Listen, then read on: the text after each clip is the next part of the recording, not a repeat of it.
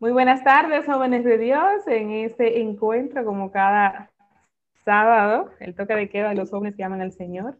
La tarde de hoy está con nosotros Arturo Hungría Mejía, hermanito de la parroquia Santa Cecilia, que nos va a compartir el tema de la nueva era. Arturo, gracias nuevamente eh, a ti y al grupo del Bajo el Amparo del Altísimo, que siempre nos apoyan eh, yo creo que ya llevamos casi tres meses consecutivos que tenemos uno de ustedes que nos, que nos colabora. Yo creo que eso se puede hacer costumbre. Así que esta sala es tuya para la oración y el desarrollo del tema. Adelante.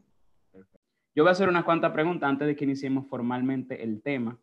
Eh, ustedes eh, que algo habrán conocido de la Biblia, me imagino, con Ezequiel o en los procesos de catequesis que han tenido, saben que hay varias cosas en la Biblia que a Dios no le gusta de su pueblo. O sea, que Dios le va corrigiendo a su pueblo, que los va sacando de ciertas cosas.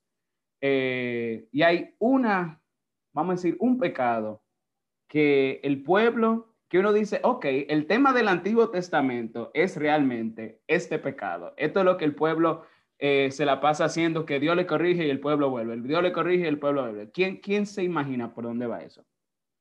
¿De qué estamos hablando? La idolatría, o sea, adorar falsos dioses. Si ustedes recuerdan, el primer mandamiento empieza así. Escucha Israel, yo soy el Señor y no hay otro Dios fuera de mí. Amarás al Señor tu Dios. Oigan, ese fue el primer mandamiento, el más importante y el que el pueblo más rompía en cierto modo. Hoy en día nosotros hemos pasado de un cristianismo que está centrado en Dios a un cristianismo que está centrado solamente en el ser humano. ¿Y qué es lo que pasa? Antes, hablar de idolatría, hablar de adorar falsos dioses, era como, no, ¿cómo va a ser que nosotros vayamos a eso? De hecho, nosotros mismos cuando estamos en catequesis, nosotros le reprochamos internamente al pueblo. ¿Cómo va a ser que ustedes, después de que Dios los sacó de Egipto, abrió el mar en dos, llovió pan del cielo, eh, salió agua de la piedra, o sea, todos los milagros pasaron? ¿Cómo va a ser que ustedes se vayan a buscar a otro Dios falso? Nosotros leyendo la Biblia se nos, entra ese celo y decimos, pero que esta gente está loca. y resulta que muchas veces nosotros no somos muy diferentes del pueblo de Israel en ese sentido. Y más hoy en día. El primer mandamiento es amar a Dios sobre todas las cosas, ¿verdad? Y eh, los otros mandamientos se pueden resumir en amar al prójimo como a ti mismo. Pero hoy nosotros le hemos dado vuelta a los mandamientos. Y ahora ponemos al ser humano de primero y a Dios de segundo. Entonces, todo el mundo tiene problemas con ofender al ser humano. No, no se puede ofender a la gente. Esas son sus creencias. Tú no puedes ofender al, al prójimo. Pero ¿quién se preocupa de no ofender a Dios? Todo el mundo habla de los derechos. No, fulano tiene derecho, fulanita tiene derecho, ellos tienen derecho, pero ¿quién de nosotros habla de los derechos de Dios? ¿Alguna vez ustedes han considerado que Dios tiene derechos? ¿Quién anda defendiendo los derechos de Dios? Se supone que nosotros como... Dale, Manuel, ¿qué va a decir? No, yo es que se supone que sí, Dios tiene derecho sobre todo porque es suyo, obviamente.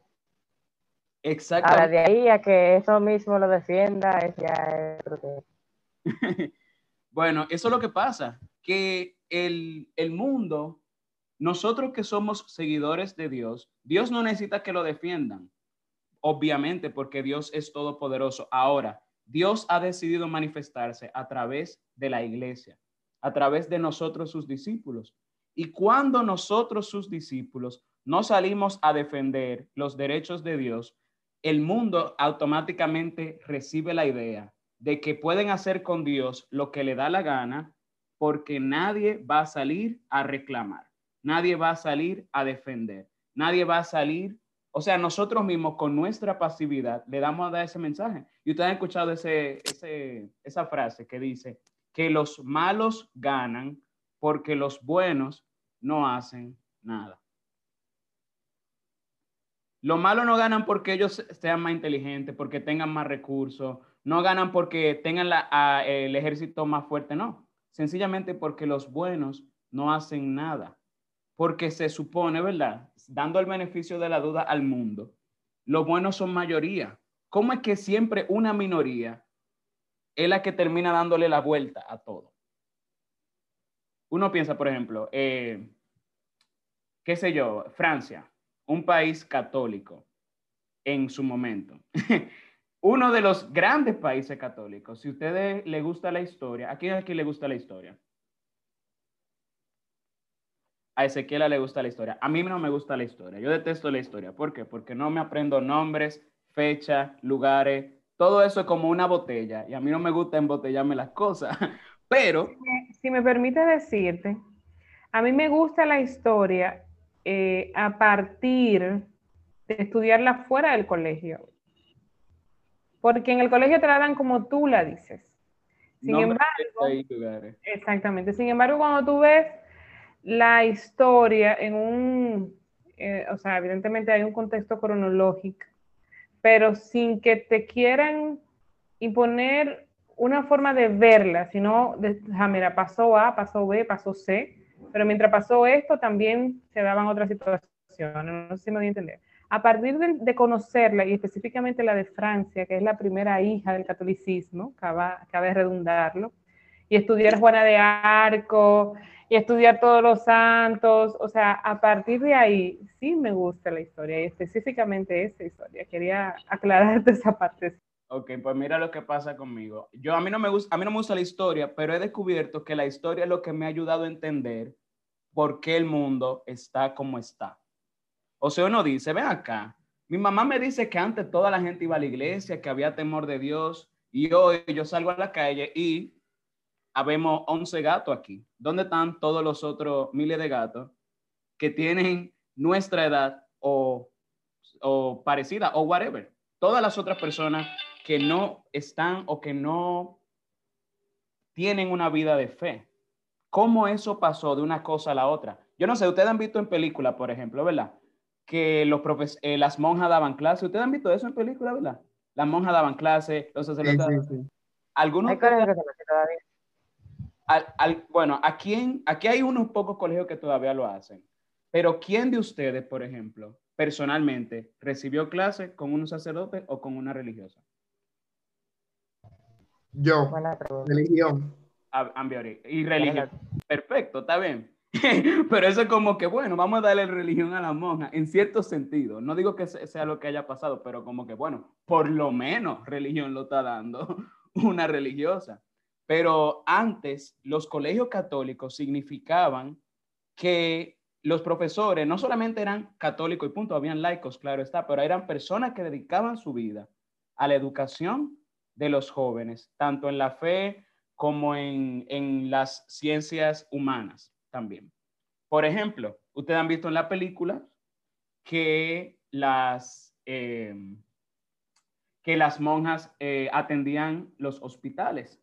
Ustedes ven una película, hay una monja que tienen unos, unos trajes raros con una copa así, como triangulares.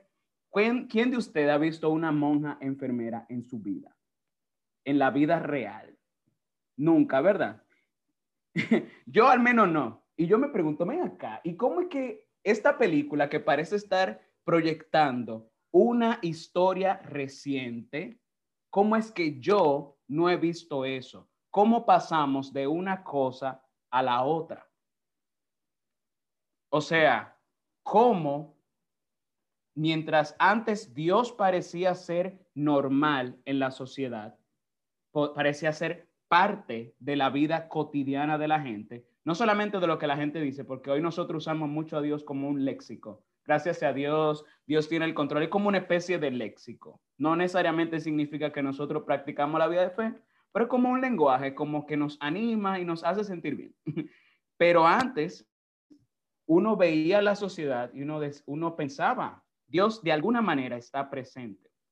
Una de las cosas que a mí me impactó cuando yo me convertí es, fue descubrir que existían monjas, existían sacerdotes. Yo no crecí, eh, vamos a decir, yo crecí en un colegio católico, oigan eso. Eh, me eduqué en el Colegio San Gabriel, pero hasta que yo no adopté la fe, yo no, para mí, todas esas cosas eran como, me daban lo mismo y no me daba cuenta. Y a veces me ha pasado que yo voy, por ejemplo, al supermercado y hay un religioso, un hermano, vamos a decir, qué sé yo, carmelita o un, whatever, un religioso. Y yo sé que es religioso porque yo lo conozco personalmente, pero es un secreto entre él y yo. ¿Por qué? Porque él no está vestido como religioso.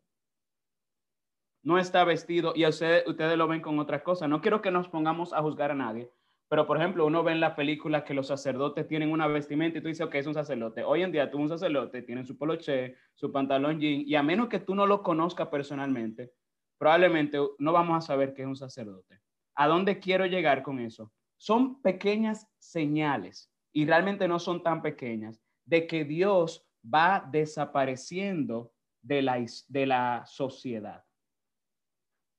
Son pequeñas señales de que Dios se va haciendo cada vez más invisible, menos notorio. Dios nos hizo un gran llamado de atención con esto de la pandemia. O sea, fue como con esto del encerramiento que yo sé, sé que, ¿verdad? Aunque no estoy de acuerdo con la forma en que procedieron muchas cosas, sé que Dios sacó ventaja de muchas de esas cosas. ¿Cuántas personas en ese encerramiento no miraron a Dios, no pensaron en Dios, no crecieron en la fe? O sea, estamos en ese punto donde como Dios está tan invisible, para llamar nuestra atención, tiene que quitarnos colegio, salida, todo lo posible y meternos en un cuarto a ver si le hacemos caso.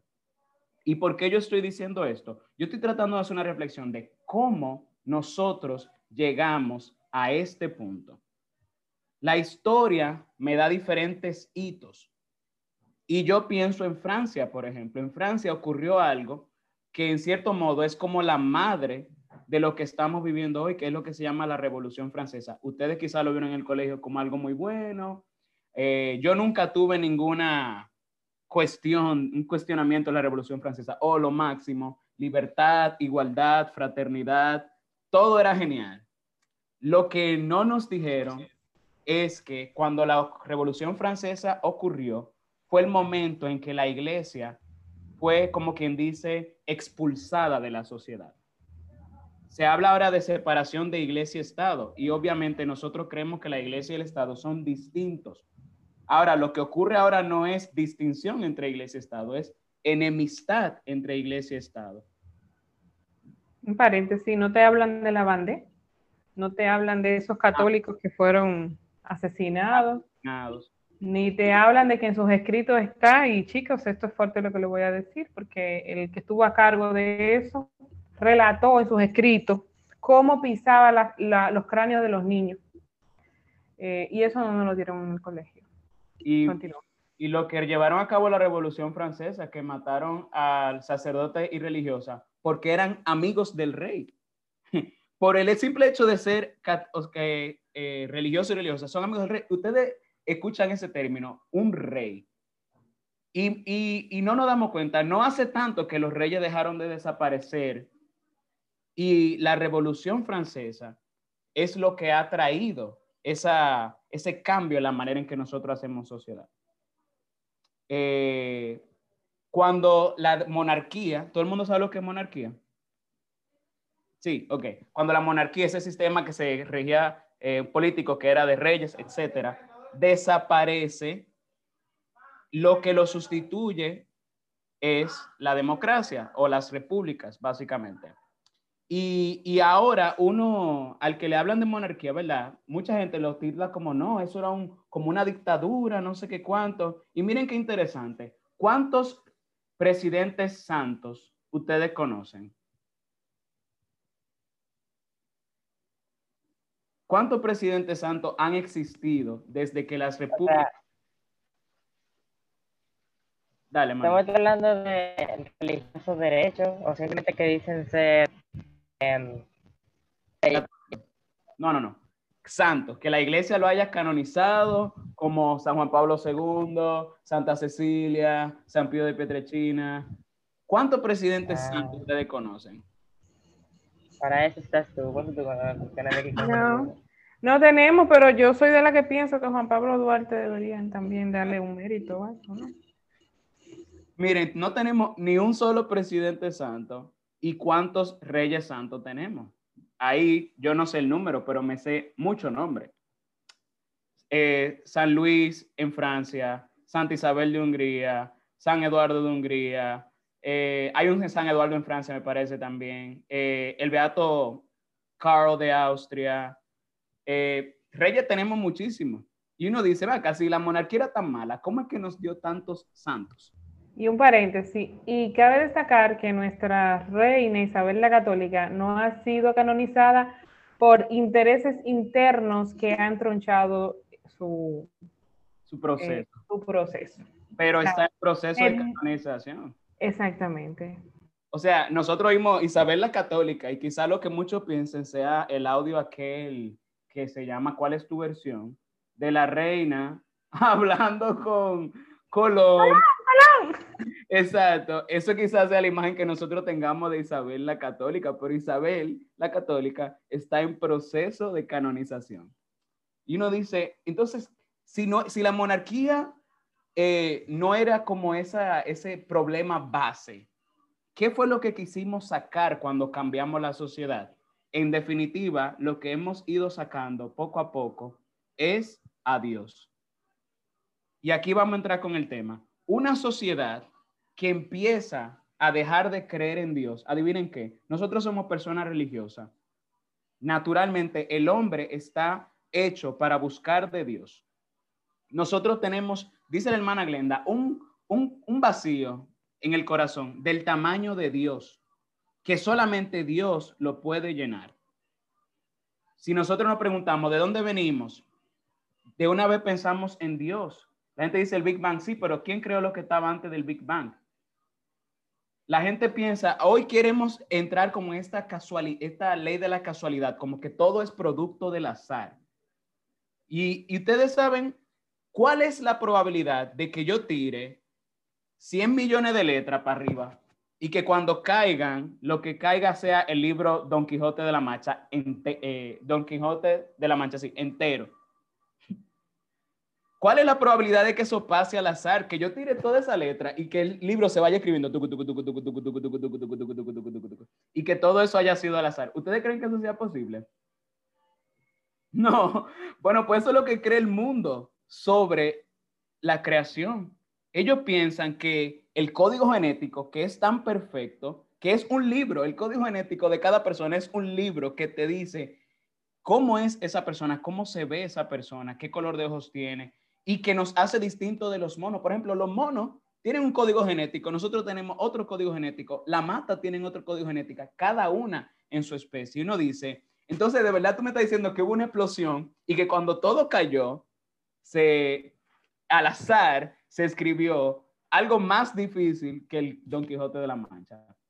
Entonces, eso es lo que ha hecho el mundo. El mundo ha buscado maneras de explicar las preguntas que nosotros tenemos, pero adivinen qué, cuando uno saca a Dios de la ecuación, empieza, no es que deja de creer, no es que ahora di que ahora no creo en nada, no, es que empieza a creer en todo.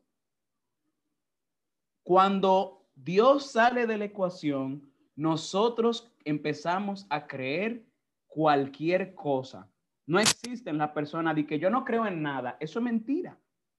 Eso es mentira. No existe alguien que diga, yo no creo en nada. Si tú no crees en Dios, tú crees en otra cosa. Aunque tú les llames ciencia, lo que sea. Porque pensemos en algo, hasta en la ciencia nosotros tenemos un grado de fe.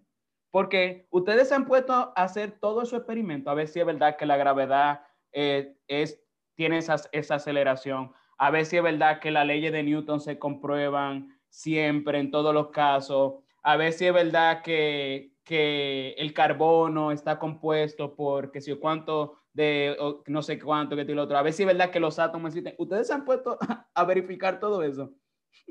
Pero creemos en esas cosas. No estoy diciendo que son falsas. Lo que estoy diciendo es que nosotros funcionamos en base a la confianza. Nosotros funcionamos, nosotros no podemos decir yo no creo en nada, no. Creemos en algo, creemos en muchas cosas. Ahora, cuando dejamos de creer en Dios, empezamos a creer en cualquier cosa. Y eso es lo que vamos a tratar hoy. Vamos a tratar de uno de los sustitutos de Dios en la sociedad, que es la nueva era. ¿Alguien ha escuchado esa palabra alguna vez? La nueva era. No. Ok, pues si ustedes han escuchado algo, por ejemplo, como la ley de la atracción, o sea, si tú deseas mucho algo, lo va a recibir. Eh, si alguien ha escuchado a alguien hablar de que no, yo le doy gracias al universo, le doy gracias a la vida. Eh, o si han escuchado algo de hablar, por ejemplo, déme, yo tengo una serie de palabras. Yoga, eh, esos talleres de personalidad que se están dando ahora, liderazgo, ¿cómo se llaman? Life coaching, ecología, que ahora está muy de moda, ¿verdad? Los atrapasueños, el símbolo de la paz, que es como una pizza, eh, la serie Supernatural, la medicina natural, la terapia de luces, la terapia de música, la terapia de sonido, la terapia de colores. Si ustedes han escuchado esta frase, tener buena vibra, ¿han escuchado eso alguna vez? Buena vibra, sí, el aura de las personas, el universo, eh, meditación, enneagramas, eh, chakra, prosperidad, karma. ¿Ustedes han escuchado karma? Tienen que haber. Dios interior. Tu Dios. cálmala. Eh, ¿Qué más? Eh, Paulo Coelho. ¿Ustedes conocen ese autor? Paulo Coelho. ¿Lo han escuchado alguna vez? Sí, sí, yo sí. Ok. Bueno, pues si ustedes, qué sé yo, civilizaciones perdidas, astrología, el horóscopo, los viajes astrales, que son gente que mientras están durmiendo salen de su cuerpo y se van a hacer viajes por ahí. El, el, equilibrio mental, la oración afirmativa. Si ustedes no sabían lo que era nueva era, pero han escuchado algo de eso, ustedes han escuchado algo de la nueva era. Hay una que, que la energía de la sanación de tu cuerpo.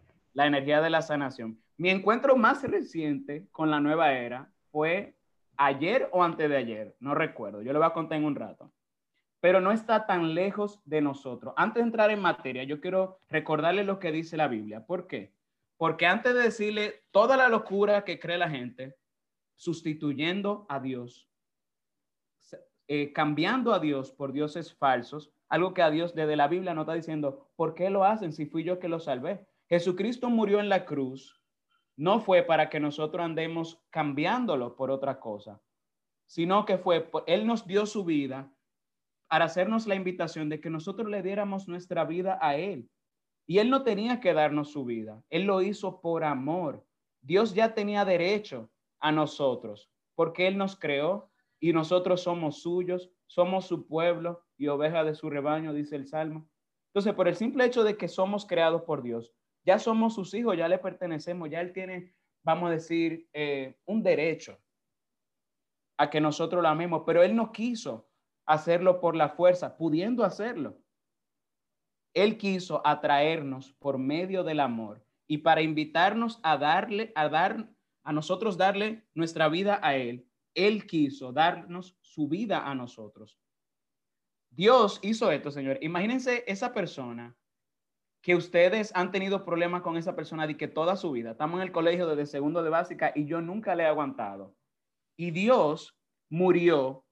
Imagínense que ustedes son esa persona que ustedes no aguantan y que usted es Dios, ¿verdad? Y que usted se muera para que todo lo que esa persona le ha hecho en su vida quede perdonado y ustedes vuelvan a ser amigos.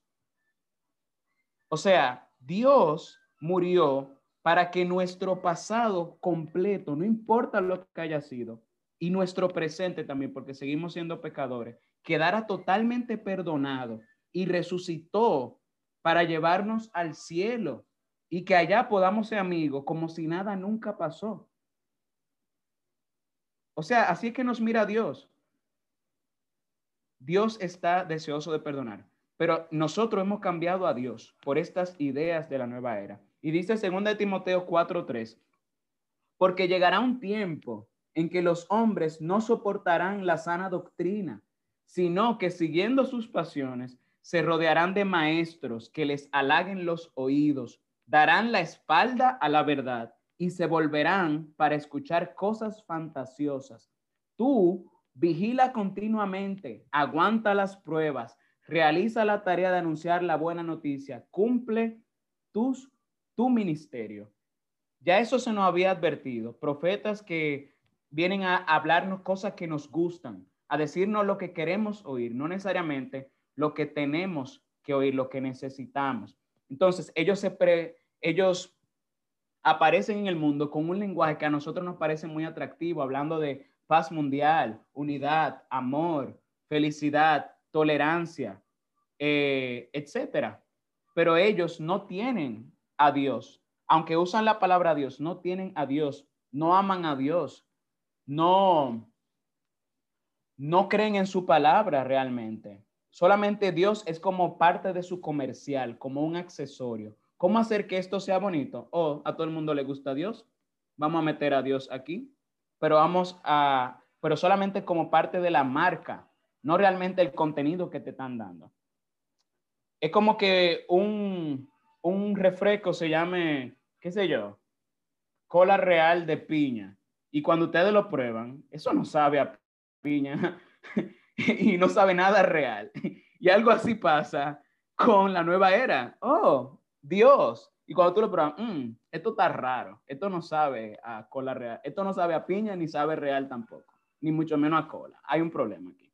Y eso es la nueva era. ¿De dónde sale? Yo le voy a dar un poco de historia, ¿verdad? Le digo, a mí no me gusta la historia, pero esto es bueno que lo sepamos, porque estas son las, estos son los años, vamos a decir, donde la Revolución Francesa ocurrió en el 1778, 79 me parece que fue.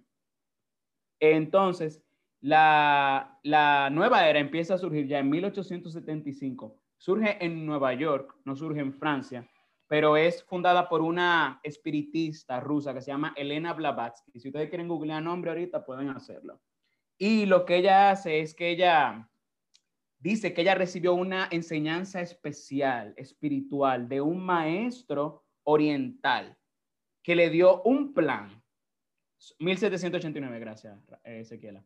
Eh, les dio un plan a ella sobre una nueva forma de, del mundo que no, hoy se conoce como un nuevo orden mundial y una nueva religión. Ella recibió esa revelación de ese maestro espiritual que de cómo iba a ser la nueva era.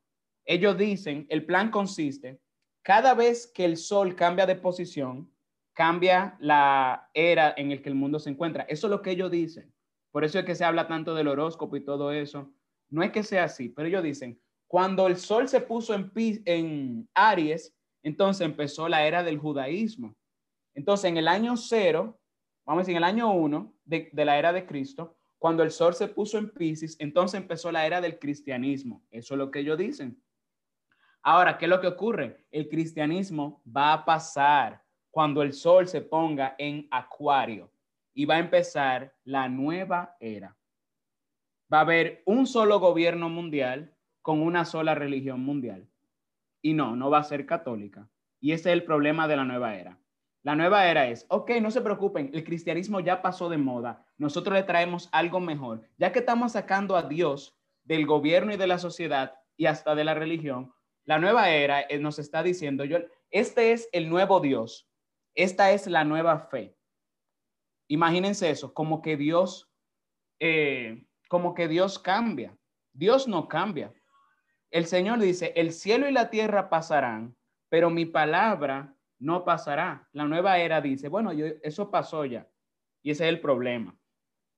Entonces, eh, no es la primera vez que un espíritu se nos acerca a hacernos propuestas a la humanidad.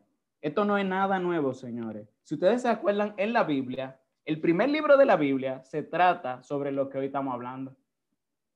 Miren esto. La serpiente era el animal más astuto de cuantos el Señor Dios había creado y entabló conversación con la mujer, con que Dios les ha dicho que no coman de ningún árbol del jardín. La mujer contestó a la serpiente, no, podemos comer de todos los árboles del jardín, solamente del árbol que está en medio del jardín, Dios nos ha prohibido comer o tocarlo bajo pena de muerte. La serpiente replicó, no, Nada de pena de muerte. Lo que pasa es que Dios sabe que cuando ustedes coman de ese árbol, se les abrirán los ojos y serán como Dios, conocedores del bien y el mal. ¿Les suena conocida esa historia? Bueno, pues no es la primera vez que un espíritu se nos acerca a hacernos propuestas, eh, a decirnos qué fue lo que realmente Dios quiso decir. Porque decimos, eh, la Biblia dice, no, no, déjame explicarte lo que realmente la Biblia quiso decir. Eso es lo que consiste la nueva era, a decirnos qué fue lo que realmente Dios quiso decir cuando dijo tal cosa.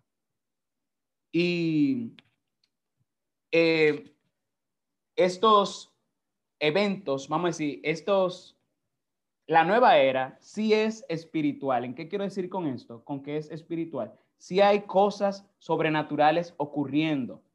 Por ejemplo, cuando tú dices, eh, ellos dicen, vamos a contactar a un medium que hable con los espíritus y ustedes ven esa película de terror que le sale un humo blanco y que se contacta y se le ponen los ojos loquísimos, todo eso que te han visto. Cosas así sí pasan, sí pasan cosas reales. Ahora, ¿qué es lo que no nos dicen? Que esas cosas que están pasando no vienen de Dios. Y ahí está el engaño. El diablo saca sus fuegos artificiales, muchos colores, mucha luz, mucho efecto. ¡Wow! Y la gente queda engañada. Pero no se da cuenta que esas cosas que están pasando no son de Dios porque no nos llevan a Dios. Al contrario, nos alejan de Dios. Yo he visto la nueva era muchas veces en mi vida, pero le voy a hacer dos recuentos de, para que ustedes vean lo engañosa que es la nueva era, cómo nos hace creer que está hablando de Dios, pero no nos está hablando de Dios. En el 2000, no me acuerdo cuándo, lo siento, 2018 me parece que fue. Yo tenía un amigo y él me manda una foto por Instagram que decía, Toda prueba produces, y por cierto, me la mandó de una página católica. Después yo tuve que entrar por Instagram y decirle a los administradores de la página, miren, eso que ustedes publicaron, eso es nueva era, y ellos lo borraron. Pero miren lo que decía ese post que él me mandó.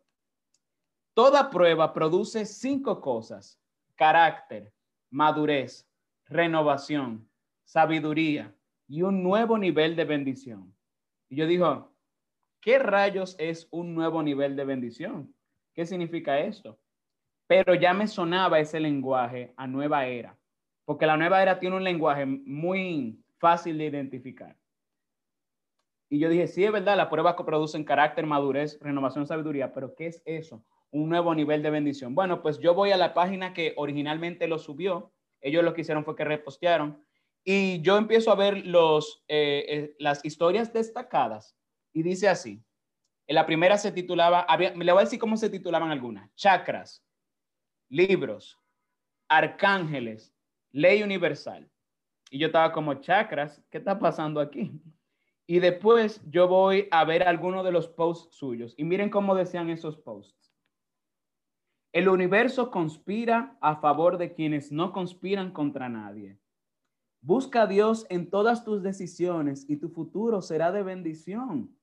Todo mi ser es purificado aquí y ahora. Acepto el amor. Todo llega para quien sabe esperar.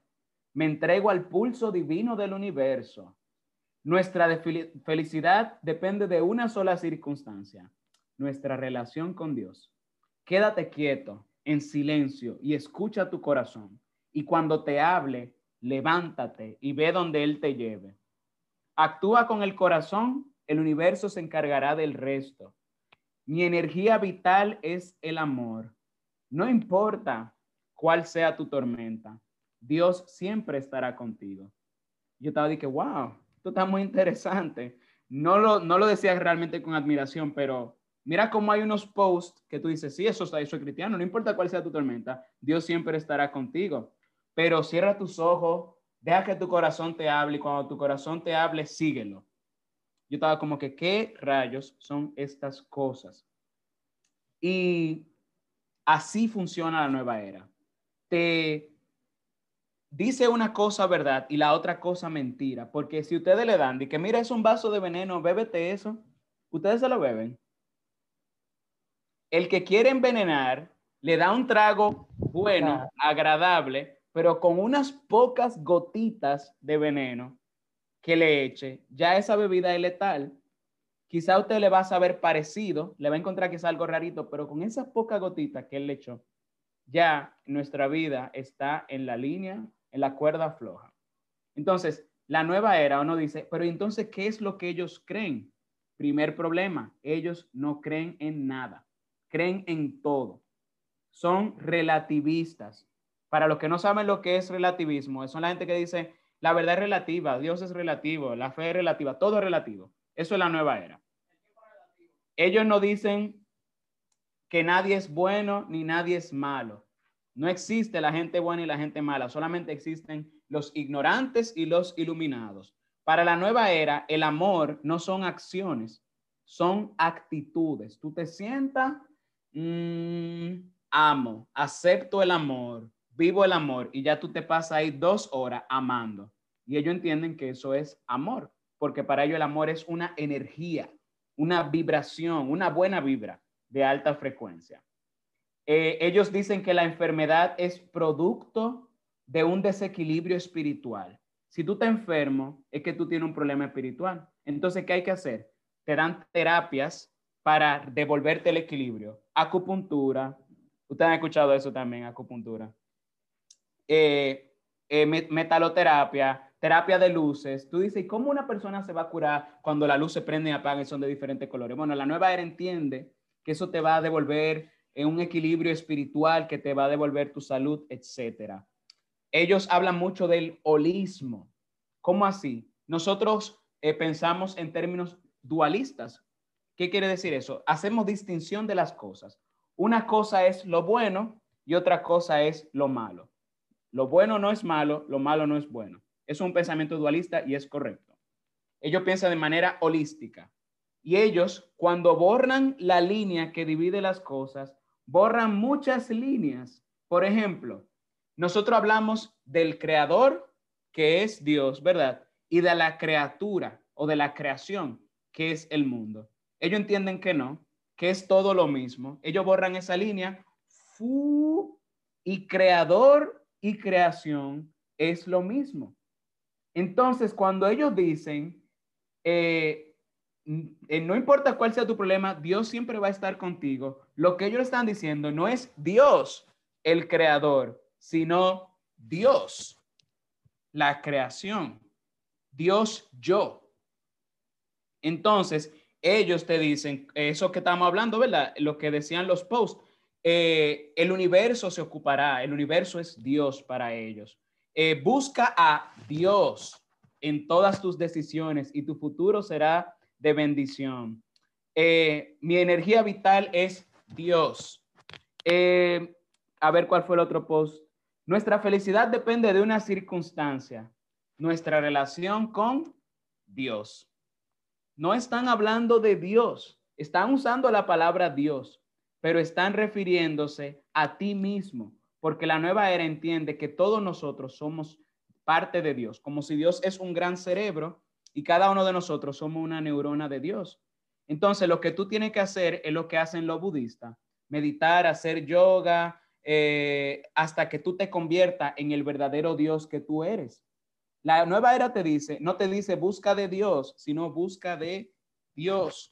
Y eso es lo que yo quiero que nosotros aprendamos a distinguir. Por eso, tantos cursos de autoayuda, tantos cursos para desarrollar tu potencial.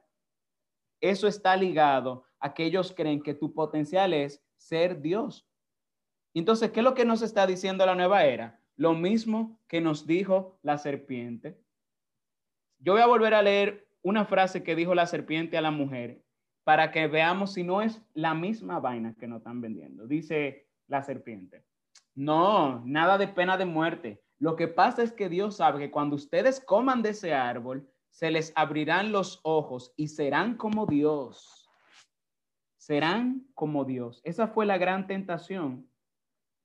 Nosotros queremos ser como Dios porque somos hechos a imagen y semejanza de Dios. ¿Cuál es el problema? Si nosotros queremos ser como Dios, sin Dios, a pesar de Dios, fuera de Dios, y eso en eso consiste el pecado. El pecado consiste en decirle a Dios, ya yo no quiero que tú me gobiernes, aquí se va a hacer lo que diga yo.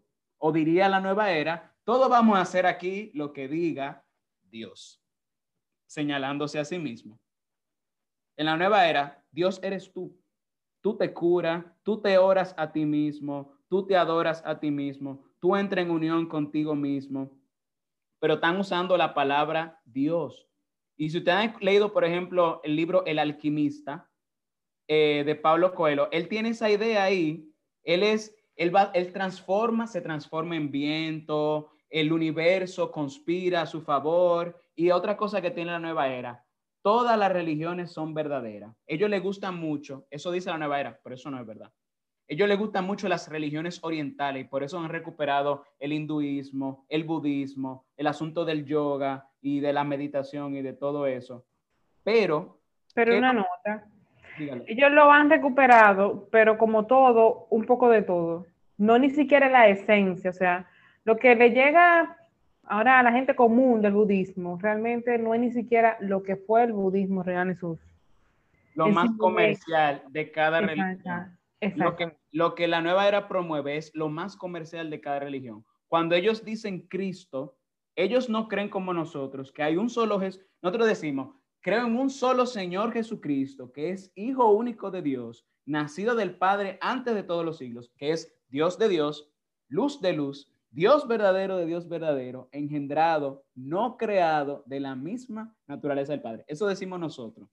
Cuando ellos dicen Cristo, ellos entienden que Cristo es un ser astral que se ha encarnado en diferentes épocas de la historia. Por ejemplo, Buda era una encarnación de Cristo. Eh, Lao Tse era una encarnación de Cristo. Mahatma Gandhi era una encarnación de Cristo. Cristo es cualquier gente importante en el mundo. Míralo ahí. Yo sigo a Cristo. Pero no es diciendo que siguen a Cristo, que tengo un crucifijo aquí. Eh, es diciendo que siguen la, el, la reencarnación de Cristo, como si no hay un solo Señor Jesucristo, sino que hay muchos Cristos. Ellos también introducen esta idea de la madre tierra. Nosotros a veces utilizamos ese lenguaje y no deberíamos tener esa palabra, la madre tierra. Eso no existe. La madre, San Francisco de Asís hablaba de la hermana naturaleza. ¿Por qué? Porque la naturaleza viene de Dios, que es el Padre. Pero la, naturaleza no produce nada, Dios es quien produce, Dios es quien crea. Ahora, cuando decimos, nosotros decimos la madre tierra, lo que estamos diciendo es que ella es el origen de las cosas que existen. Entonces, no se puede hablar así. Y la, y la nueva era quiere sustituir este concepto, porque ustedes saben que la nueva era se mezcla con todo lo que está de moda, con el patriarcado, etcétera, Vamos a salir de Dios Padre, que es algo como patriarcal, y vamos a entrar en la madre tierra. Y entonces ustedes ven muchos movimientos, Greenpeace. ¿Ustedes saben lo que es Greenpeace? Yo no sé tampoco, pero tiene que ver con eh. ecología. tiene que ver con ecología. Y el punto es que se han propagado estos, estos cultos eh, idolátricos, donde ahora adoramos no a Dios Padre, sino a la Madre Tierra. Y en algunos países eso tiene hasta un nombre y una imagen. ¿Usted ha escuchado alguna vez de la Pachamama? Sí, en Bolivia, en, ¿cómo se llama eso? Brasil, en, en diferentes sitios hay una muñeca bien fea que se llama la Pachamama, que representa la Madre Tierra y que hay gente que la adora en sustitución de Dios.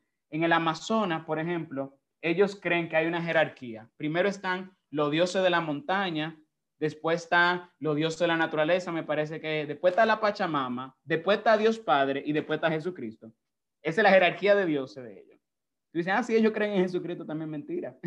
El que no pone a Dios por encima de todas las cosas, no cree en Dios. Porque no existen muchos dioses, existe un solo Dios y los otros son impostores. Entonces, mi otro encuentro con la nueva era, en el grupo de la familia, miren qué interesante. A ver si, estoy aquí en WhatsApp web. Eh, mandó eh, uno de los integrantes del grupo una imagen y yo la leo y me quedo como, miren cómo dice la imagen, para que ustedes me vayan entendiendo a qué yo me refiero con que su lenguaje es muy particular. La imagen dice así. Mi vida rebosa de bendiciones. Soy bendecido, esto es que una oración. No está hablando con Dios, pero esto es una oración, dicen ellos. Soy bendecido con todo lo que necesito, aun si enfrento apariencias de carencias en el mundo. Recuerdo que Dios es mi fuente. Siempre puedo acceder al bien infinito por medio del poder de mi pensamiento. Me siento verdaderamente bendecido. Para experimentar mis bendiciones más plenamente, comparto mis, dones con gozo. Mi bien nunca se agota. Me siento agradecido por todo lo que tengo. Afirmo que gozo de suficiente para compartir Ofrendo mi tiempo para servir a otros en mi comunidad. Veo oportunidades para ofrecer alegría y compartir amor y amabilidad. Practico la generosidad. Gracias a ello, la corriente de bendiciones, el karma, ¿verdad? Financieras. Oigan eso, gracias a ello, la corriente de bendiciones financiera, muy importante para la gente, fluye en mi vida y se rebosa para compartirlas con todo el mundo toda buena dádiva y todo don perfecto. Y después ponen una cita bíblica, señores, miren esto. Toda buena dádiva y todo don perfecto desciende de lo alto, del Padre de las Luces, en quien no hay sombra ni cambio de variación. Y yo estaba diciendo, ¿y esta locura qué es? Y dice la imagen, eh, para oración, llama al 816-969-2020. Y yo dije, déjame poner eso en Google, 816 969-2020 y me sale esta página que se llama Unity Church. Es un movimiento. Yo entro a la página y dije, déjame ver de qué se trata esto. Unity.org. Eh, nuestro método de oración. Creemos en la oración afirmativa, creyendo que todas las personas tienen cualidades divinas y son uno con Dios. Yo dije, yo sabía. Yo sabía que esto era. Cuando busco en, en Wikipedia, ¿qué es oración afirmativa? Oigan lo que es oración afirmativa. Nosotros hacemos la oración mal, según ellos. Nosotros oramos que si tú tienes un problema, tú le pides a Dios por ese problema. La oración afirmativa no. La oración afirmativa es, tú no vas a pedirle a Dios lo que tú quieres. Tú vas a decir que ya tú tienes lo que tú quieres. O sea, la oración afirmativa no es decirle a Dios, Señor, cúrame de este cáncer, sino decirle, estoy en perfecta salud, mi vida fluye de bendiciones, todo se siente bien, eh, la corriente financiera, tengo lo suficiente, o sea, es un lavado de cerebro, realmente no es una oración porque ni siquiera está hablando con Dios. Y suena como eso que yo le acabo de leer. Eh, soy bendecido con todo lo que necesito, aun si enfrento apariencias de carencia en el mundo, recuerdo que Dios es mi fuente. Siempre puedo acceder al bien infinito. Es una oración afirmativa donde no se le pide nada a Dios, sino que tú como que empiezas a decir cosas positivas y ya di que tú estás orando. declaro prosperidad. Y así nos lo venden como oración. Y ustedes que han orado muchas veces, saben que orar es hablar con Dios, no está diciendo frase positiva. Sin embargo, eh, lo amarran a, este, a estas cosas que son tan atractivas para el ser humano. La corriente de bendiciones financieras fluye en mi vida. La gente una vez, oh, yo quiero de eso.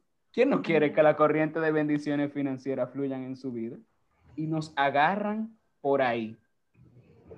un paréntesis, porque me gusta eso como tú lo estás dando, para que los chicos aprendan a discernir, ya que muchos de ellos van para la universidad y en la universidad de que se, se ve el arroz con mango aunque sea en universidad católica. Esto está grabado y no sé si se comparta, pero la verdad es que... Ahora bien, yo siempre he pensado, cuando la gente vive declarando, yo declaro, yo declaro, yo me he hartado buscar en la Biblia.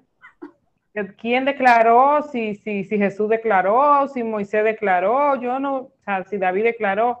Creo que nada, solamente encontré uno en una traducción que decía que se declara, yo declaro que Dios es el Señor Todopoderoso. O sea, era como reafirmando eso, pero, pero de que yo declaro que yo soy el rey, el profeta, yo de, no, en ninguna parte. Imagínense ustedes, mis chicos, una oración positiva de Jesucristo en, la cruz. Solo me imagino, o sea, solo imagínenselo.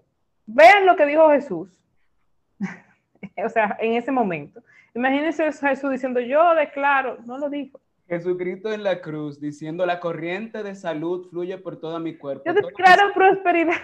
Declaro eh, todo el mundo alrededor de mí son mis amigos, el amor me rodea, eh, todas las personas hacen el bien a mi alrededor. O sea, esa sería la oración afirmativa de Jesús en ese caso. Así. Es su nueva era. Ay, Dios mío. Así, así de loco están ellos. Y miren lo que dice Santiago 4:15.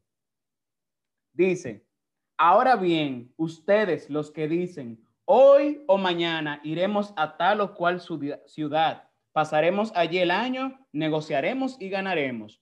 Ustedes que no saben qué será de su vida el día de mañana, son vapor de agua que aparece un momento y después desaparece. En lugar de decir, si el Señor quiere y viviremos y vivimos, haremos esto o aquellos, pero se jactan ahora en su fanfarronería. Toda jactancia de este tipo es mala. Entonces, ¿qué es lo que está diciendo? Nosotros deberíamos decir, si Dios quiere o si es la voluntad de Dios, haremos esto o aquello. Pero ¿qué es lo que estamos diciendo en, en lugar de eso? vamos a hacer esto, vamos a hacer aquello, somos, declaro prosperidad.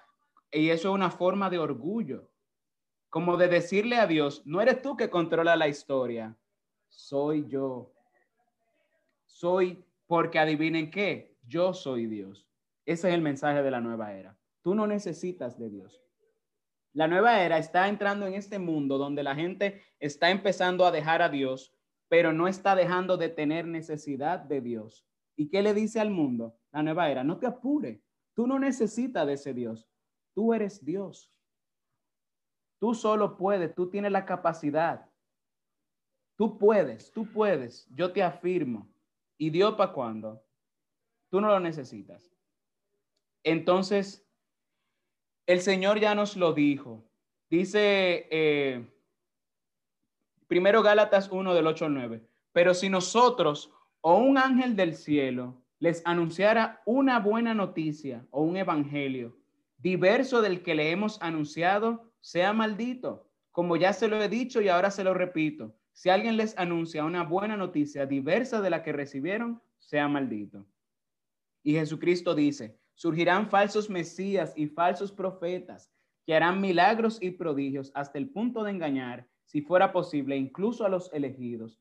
Miren que los he prevenido. Si les dicen, miren, está en el desierto, no salgan, o miren, está en la despensa, no hagan caso, porque como el relámpago que aparece en el oriente y brilla hasta el occidente, así será la llegada del Hijo del Hombre.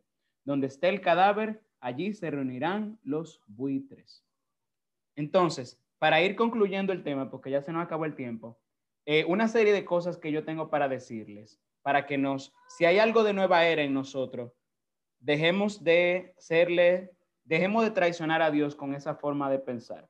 Que no seamos como el pueblo de Israel. Tenemos esa historia ahí para que nos sirva de enseñanza, no es para acusarlos. Esa gente tan mala es para que los errores que ellos cometieron no los cometamos nosotros, buscando dioses falsos, hechos a nuestra imagen.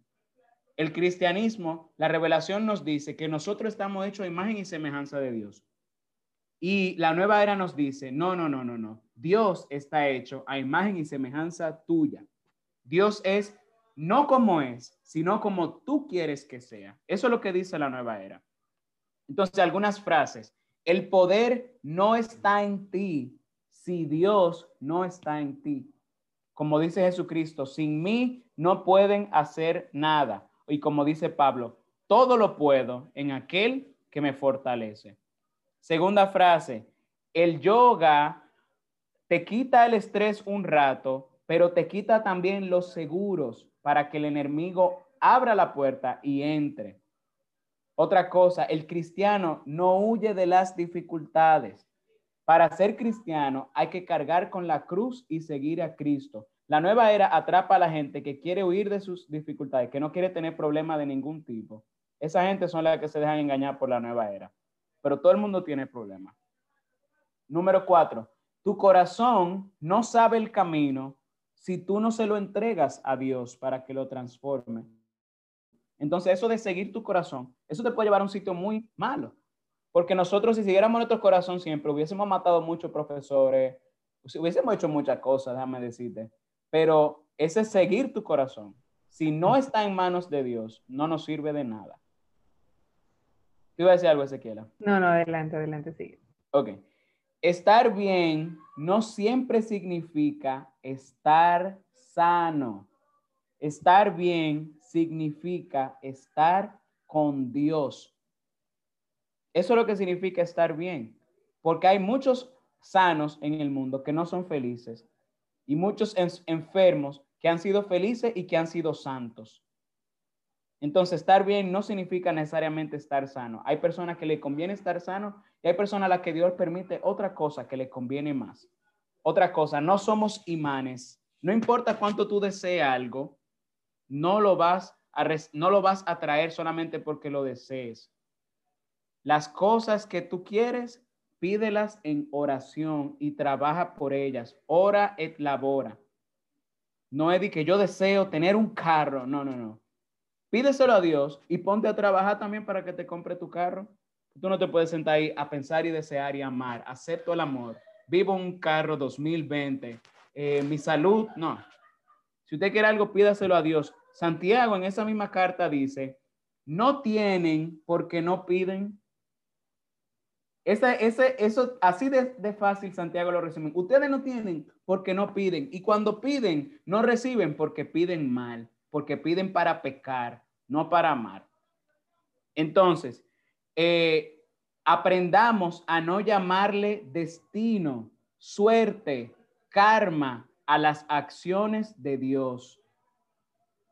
A veces nosotros recibimos una bendición de Dios y decimos, ay, qué buena suerte tuve. No, ese es un lenguaje de la nueva era. Ay, eso pasó porque ese era el destino. Eso es un lenguaje de la nueva era. Es una forma de que nosotros aprendamos a pensar que Dios no actúa en tu vida. ¿Quién actúa en tu vida? Todo el mundo. La suerte, el karma, el horóscopo, acuario, eh, la vida, el universo. Todo el mundo menos Dios. Entonces nosotros tenemos que cambiar ese lenguaje. Cuando ustedes vayan con un examen, no le diga al otro, buena suerte, eso no le sirve de nada. Díganle que Dios te ayude o que te vaya bien, que todo salga como Dios quiere. Pues pero hayas estudiado para que Dios te ayude. Exacto. O, o, o, yo voy a orar por ti, o lo que sea, pero no le digan buena suerte. Eso no le sirve de nada. La suerte no es una persona y no puede sustituir a Dios. Lo otro es, tenemos que utilizar un lenguaje cristiano, sacarnos, lavarnos la boca de esa palabra de eh, energía positiva, buena vibra, eh, todas esas cosas raras. Podemos hablar de buen ánimo, gozo, eh, qué sé yo, perseverancia, paz, paz.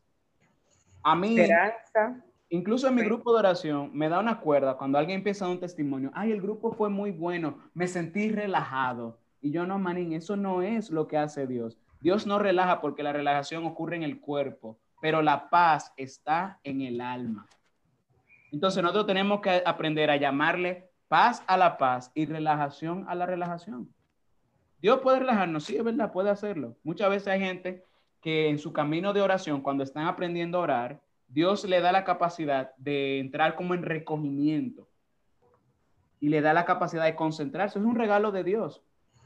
La mayoría de las veces nosotros tenemos que trabajar para conseguirlo, como aquietándonos un poco, cerrando la puerta, tranquilizándonos antes de empezar a orar.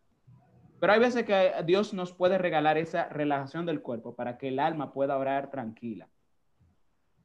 Eh, pero llamar a cada cosa por su nombre. Eh, lo otro es que la única piedra que hace bien, la única piedra que salva, la única roca que salva es Cristo. La nueva era usa mucho las piedras. Yo tengo una prima en Nueva York. Yo fui de vacaciones allá una Navidad, estamos en un restaurante y ya sacó una piedra verde. Mira, eso es una no sé cuánto. Eso es para la prosperidad, para no sé qué cuánto. Y yo digo como que, ¿what? Y nada, yo digo, vengo ahora, voy al baño voy al baño, la tiro en el inodoro y uh, no necesitamos más piedra en nuestra vida que Jesucristo. Si alguien le va a dar a usted piedra de prosperidad, no le coja eso. Y si se la dejan ahí, vaya al baño, no deje que lo coja otro, vaya al baño y échele en el inodoro. Sí, y los trapasueños que tú mencionaste, hay mucha gente que lo usa de accesorio, eso también hay que tener cuenta con eso hay que tener cuenta con eso también. El símbolo de la paz, la mano de Fátima, que es la cosa, una mano que tiene un ojo y que se ve como... Todas esos símbolos nueva era. Señores, habiendo tantos símbolos cristianos tan bonitos que tienen un mensaje real, porque ¿qué significan esas cosas? Religión, eh, cosas de otras religiones que nosotros no creemos.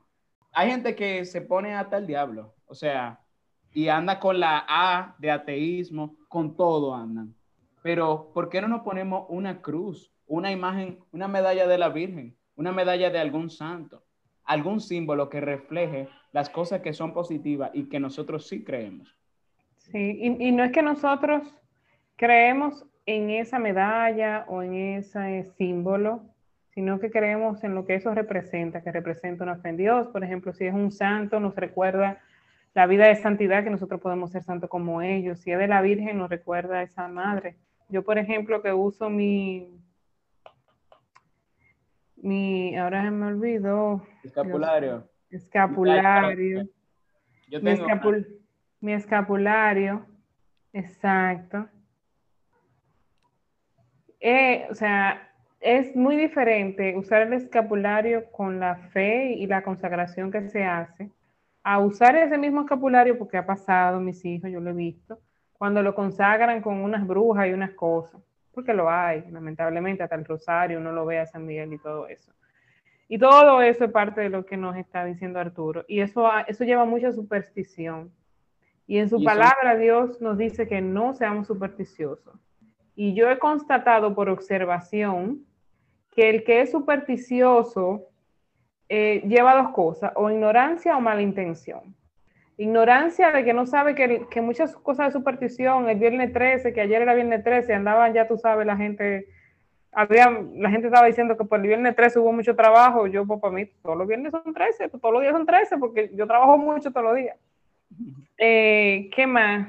Que, que si se bota la sal tiene siete años de mala suerte que si se rompe un espejo son que sé yo cuántos años más la suerte. O sea, hay cosas que la gente lo hace por ignorancia, sin embargo hay otras que lo hacen por mala intención, porque te desvirtúan de la fe en el Señor, o sea, te alejan a ese primer mandamiento, o sea, de amar a Dios sobre todas las cosas, de santificar la fiesta. Entonces, te aleja de eso y por eso el Señor es muy claro, o sea, ni superstición, ni hechicería, ni nada de eso, porque eso afecta a nuestra alma, nos, nos va cargando de, de, tinieblas, de oscuridad, pero no un tema de energía, un tema de que usted se pone bruto de la cabeza, mi hermano. Endurece el corazón. Y que cualquiera viene con una cosa, ay, que viene un humo, que se va a acabar el mundo y tú te vuelves loca, te, te matas. Entiendo, o sea, fíjense cómo, cómo, cómo todas esas ideas, al final lo que nos, nos alejan de Dios y nos alejan de realmente eh, la verdad. Por eso Cristo dijo que conoceremos la verdad y la verdad nos hará libres. Continuar. Y ya para mencionar las últimas cosas, ¿verdad? No se metan en horóscopo. Las estrellas no saben el futuro. Dios es que sabe todas las cosas. Y, y no anda diciéndole el futuro a la gente de que por medio de las estrellas. No se metan en el asunto, de yoga, señores. Si ustedes quieren algo para relajarse, hay muchos ejercicios de relajación que no son yoga. El yoga es una liturgia de una religión hindú que tiene posiciones específicas que significan algo. Quizá ustedes, o sea, quizá alguien diga, no, pero yo no creo en de eso, sí, pero al hacerlo, al hacer esos rituales, tú estás participando de un culto a dioses falsos. Tú puedes decir que no creen eso, pero tú puedes decir también, mira, yo tengo esta pistola en la mano, yo no creo que eso me vaya a matar, y la dispara. Aunque tú no crees en eso, te va a hacer daño. Entonces, esas cosas, el yoga y todas esas cosas de la nevera funcionan así. Tú puedes decir, no, realmente yo lo uso, pero yo no lo creo. Pero estás llevando la pistola cargada en tu mano, con el dedo en el, en el gatillo. Y va a tener un efecto en nosotros. Entonces tenemos que tener mucho cuidado y poner nuestra confianza solamente en Dios. Dios, señores, es poderoso, conocedor, sabio, providente, bueno, creó todas las cosas, guía la historia, envió a su único hijo para salvarnos, nos dejó el Espíritu Santo, nos dejó la iglesia. Ustedes quieren rituales bacanos, vayan a la misa. O no sé si, si Ezequiel le ha hecho la invitación. Eh, yo soy, vamos a decir, un poco de la generación de ustedes, un poquito menos, realmente, no lo, voy a, no lo voy a confundir. Pero nosotros nacimos en una generación donde cuando nacimos, muchas de las cosas ya habían cambiado. Y muchas de nuestras tradiciones católicas, religiosas, ya son como eh, cuentos del ayer. Y entonces ahora nosotros estamos buscando como un nuevo patrimonio cultural. Si ustedes lo notan, el folclore que ustedes le dieron al colegio, eso no existe ya. Eso no existe, porque nuestro folclore, o si existe, existe en muy mínima proporción. Nuestro folclore es católico religioso. Y cuando Dios va saliendo de la sociedad, la cultura se va diluyendo. ¿Quién de ustedes recibió algún conocimiento cultural de sus abuelos, por ejemplo? Son muy pocas las personas que pueden decir que aprendieron de su abuela a rezar el rosario, como hay gente que dice, por ejemplo. Y todas esas cosas son partes que eran de nuestra cultura, pero cuando Dios salió, perdimos también nuestra cultura y nuestro folclore. Hay movimientos en la iglesia que se dedican a recuperar todas esas cosas. Y yo le hago la invitación porque he visto a Ezequiel varias veces, por ejemplo, en la misa tridentina. Yo cuando entré ahí, yo dije, ¿qué? Así celebraban la misa mis abuelos, mi mamá en sus primeros años, mi papá en sus primeros años, o sea, y yo nunca había visto eso. Y, nosotros escuchamos hablar de la misa, de palda y en latín, qué sé cuánto. Señores, eso es chulísimo. Eso es chulísimo. Y eso es parte de conectarnos con todo lo que hemos ido sacando de Dios. ¿Cómo así? Eh, eso es una manera de nosotros volver a ir metiendo a Dios en su lugar. Entonces yo le hago la invitación. Si Ezequiela les manda esa invitación algún día, métanse con ella, dile, llévanos Ezequiela, para que ustedes vean la riqueza que tenemos en la iglesia y que no tenemos que estar buscando en la nueva era terapia de luz y terapia eh, de, de música y yoga. Tenemos cosas mucho mejores en la iglesia que nos conectan con Dios. Y para eso tenemos todos los sacramentos. Miren, lo que no puede lograr ningún psicoterapeuta, lo logra un sacerdote en una confesión. Y la gente dice, ¿cómo es que el sacerdote logra eso? O sea, de darle esa paz a los penitentes y de volverlo a conectar con Dios. O sea, eso es algo que los terapeutas admiran del sacramento de la confesión. Y nosotros lo tenemos gratis a nuestra disposición. ¿Por qué andamos buscando tanta locura en el mundo? Y ya, con eso termino. No sé si tienen preguntas